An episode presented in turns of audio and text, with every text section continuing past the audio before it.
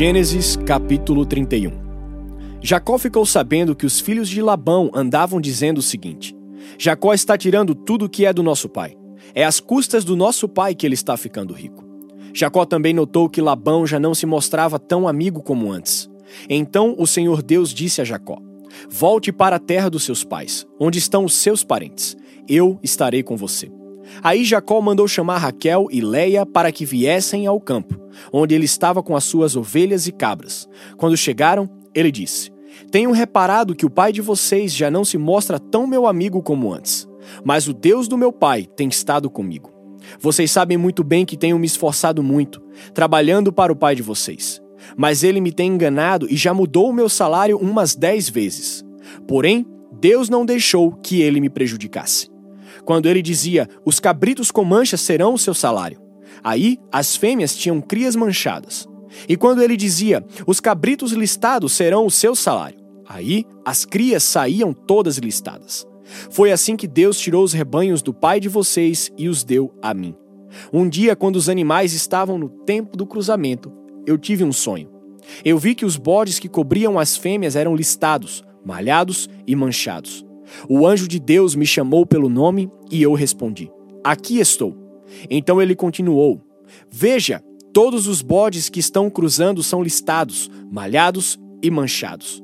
Eu estou fazendo com que isso aconteça porque tenho visto o que Labão está fazendo com você. Eu sou o Deus que apareceu a você em Betel, onde você me dedicou uma pedra, derramando azeite sobre ela, e onde você me fez uma promessa. Agora prepare-se, saia desta terra e volte para a terra onde você nasceu. Então Raquel e Leia responderam: Não sobrou nada para herdarmos do nosso pai. Ele nos trata como se fôssemos estrangeiras. Ele até nos vendeu e depois gastou todo o dinheiro que recebeu como pagamento. Toda a riqueza que Deus tirou do nosso pai é nossa e dos nossos filhos. Portanto, faça tudo o que Deus mandou. Jacó se preparou para voltar a Canaã, onde morava Isaque, o seu pai fez com que os seus filhos e as suas mulheres montassem os camelos. Ajuntou tudo o que tinha e partiu, levando todos os animais que havia conseguido com o seu trabalho na Mesopotâmia. Labão, o pai de Raquel, havia ido para outro lugar, a fim de cortar a lã das suas ovelhas. E enquanto ele estava fora, Raquel roubou as imagens dos deuses da casa dele. Foi assim que Jacó, sem avisar que ia embora, enganou Labão, o arameu, fugindo com tudo o que tinha atravessou o rio Eufrates e foi na direção da região montanhosa de Gileade. Três dias depois, Labão ficou sabendo que Jacó havia fugido. Ele reuniu seus parentes e foi atrás de Jacó. Sete dias depois, Labão alcançou Jacó na região montanhosa de Gileade. Naquela noite apareceu num sonho a Labão, o arameu, e disse: Cuidado, não faça nada a Jacó. Labão alcançou Jacó na região montanhosa de Gileade onde ele estava acampado. E Labão e os seus parentes acamparam no mesmo lugar. Aí Labão disse a Jacó: Por que foi que você me enganou, levando as minhas filhas como se fossem prisioneiras de guerra? Porque você me enganou, fugindo desse jeito sem me dizer nada. Se você tivesse falado comigo, eu teria preparado uma festa alegre de despedida, com canções acompanhadas de pandeiros e de liras. Você nem me deixou beijar os meus netos e as minhas filhas. O que você fez foi coisa de gente sem juízo. Eu poderia ter feito muito mal a vocês. Mas na noite passada, o Deus do seu pai me disse assim: Cuidado, não faça nada a Jacó. Eu sei que você foi embora porque tinha saudades de casa, mas porque foi que você roubou as imagens dos deuses da minha casa? Jacó respondeu: Eu fiquei com medo, pois pensei que o Senhor ia me tirar as suas filhas à força. Mas se o Senhor achar as suas imagens com alguém aqui, essa pessoa será morta. Os nossos parentes são testemunhas. Se o Senhor encontrar aqui qualquer coisa que seja sua, pode levar. Acontece que Jacó não sabia que Raquel havia roubado as imagens. Labão entrou na barraca de Jacó, depois na de Leia e depois na das duas escravas. Porém, não encontrou as suas imagens. Então foi para a barraca de Raquel. Aí ele procurou em toda parte, porém não achou nada pois Raquel havia posto as imagens numa cela de camelo e estava sentada em cima. Ela disse ao pai: O Senhor não fique zangado comigo, por eu não me levantar, mas é que eu estou menstruada. Foi assim que Labão procurou as suas imagens, sem as encontrar. Aí Jacó ficou zangado. ele disse a Labão: O que foi que eu fiz de errado? Qual foi a lei que eu quebrei para o Senhor me perseguir com tanta raiva? Agora que mexeu em todas as minhas coisas, será que encontrou algum objeto que são seu? Pois ponha esses objetos aqui, na frente dos meus parentes e dos seus, para que eles julguem qual de nós está com a razão. Durante os 20 anos que trabalhei para o Senhor, as suas ovelhas e as suas cabras nunca tiveram abortos, e eu não comi um só carneiro do seu rebanho.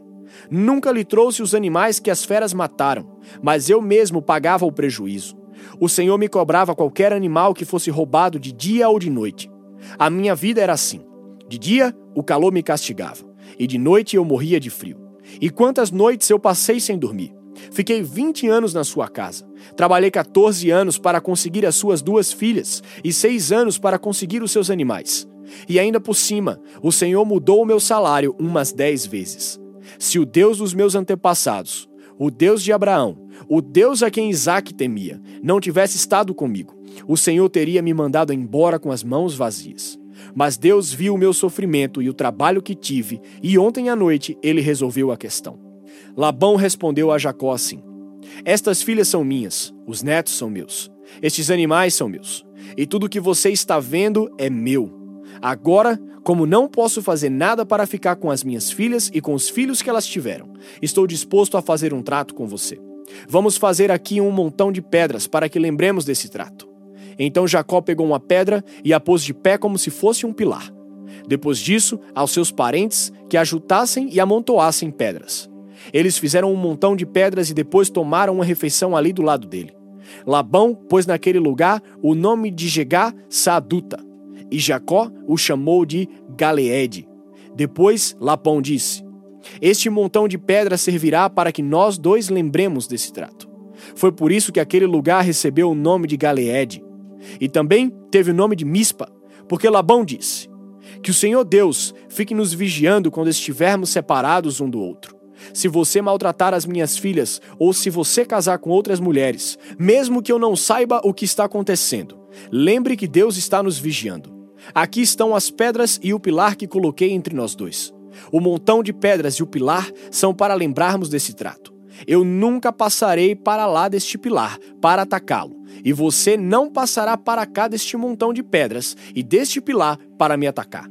O Deus de Abraão e o Deus de Naô será juiz entre nós. Então Jacó fez um juramento em nome do Deus a quem Isaque, o seu pai, temia. Ele ofereceu um animal em sacrifício ali na montanha e convidou seus parentes para uma refeição. Naquela noite, eles comeram e dormiram ali na montanha. Na manhã seguinte, Labão se levantou bem cedo, beijou as suas filhas e os seus netos e os abençoou. E depois foi embora, voltando para sua terra. Salmos capítulo 24 Ao Senhor Deus pertencem o mundo e tudo que nele existe. A terra e todos os seres vivos que nela vivem são dele. O Senhor construiu a terra sobre os mares e pôs os seus alicerces nas profundezas do oceano. Quem tem o direito de subir o monte do Senhor? Quem pode ficar no seu santo templo? Somente aquele que é correto no agir e limpo no pensar, que não adora ídolos, nem faz promessas falsas. O Senhor Deus o abençoará, o salvará e o declarará inocente no julgamento. São assim as pessoas que adoram ao Senhor, que prestam culto ao Deus de Jacó. Abram bem os portões, abram os portões antigos, e entrará o Rei da Glória. Quem é esse Rei da Glória? É Deus, o Senhor, forte e poderoso. O Senhor, poderoso na batalha. Abram bem os portões, abram os portões antigos, e entrará o Rei da Glória. Quem é esse Rei da Glória? É Deus, o Senhor Todo-Poderoso. Ele é o Rei da Glória. Lucas capítulo 18, dos versículos 18 ao 43. Certo líder judeu perguntou a Jesus: Bom mestre, o que devo fazer para conseguir a vida eterna? Jesus respondeu: Porque você me chama de bom? Só Deus é bom, e mais ninguém. Você conhece os mandamentos: não cometa adultério, não mate, não roube, não dê falso testemunho contra ninguém, respeite o seu pai e a sua mãe. O homem respondeu: Desde criança eu tenho obedecido a todos esses mandamentos. Quando Jesus ouviu isso, disse: Falta mais uma coisa para você fazer. Venda tudo o que você tem e dê o dinheiro aos pobres, e assim você terá riquezas no céu. Depois venha e me siga. Quando o homem ouviu isso, ficou muito triste, pois era riquíssimo. Vendo a tristeza dele, Jesus disse: Como é difícil os ricos entrarem no reino de Deus. É mais difícil um rico entrar no reino de Deus do que um camelo passar pelo fundo de uma agulha. Os que ouviram isso perguntaram: Então, quem é que pode se salvar? Jesus respondeu: O que é impossível para os seres humanos é possível para Deus. Aí Pedro disse: Veja, nós deixamos a nossa família e seguimos o Senhor. Jesus respondeu: Eu afirmo a vocês que isto é verdade. Aquele que, por causa do reino de Deus, deixar casa, esposa, irmãos, parentes ou filhos, receberá ainda nesta vida muito mais, e no futuro receberá a vida eterna. Jesus levou os doze discípulos para um lado e disse: Escutem, nós estamos indo para Jerusalém, onde vai acontecer tudo o que os profetas escreveram sobre o filho do homem. Ele será entregue aos não-judeus, e estes vão zombar dele, insultá-lo, cuspir nele e bater nele, e depois o matarão. Mas no terceiro dia ele ressuscitará. Os discípulos não entenderam nada do que Jesus disse.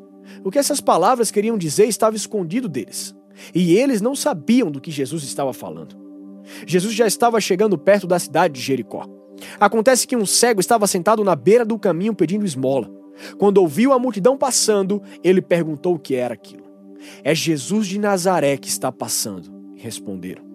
Aí o cego começou a gritar: Jesus, filho de Davi, tenha pena de mim. As pessoas que iam na frente o repreenderam e mandaram que ele calasse a boca. Mas ele gritava ainda mais: Jesus, filho de Davi, tenha pena de mim.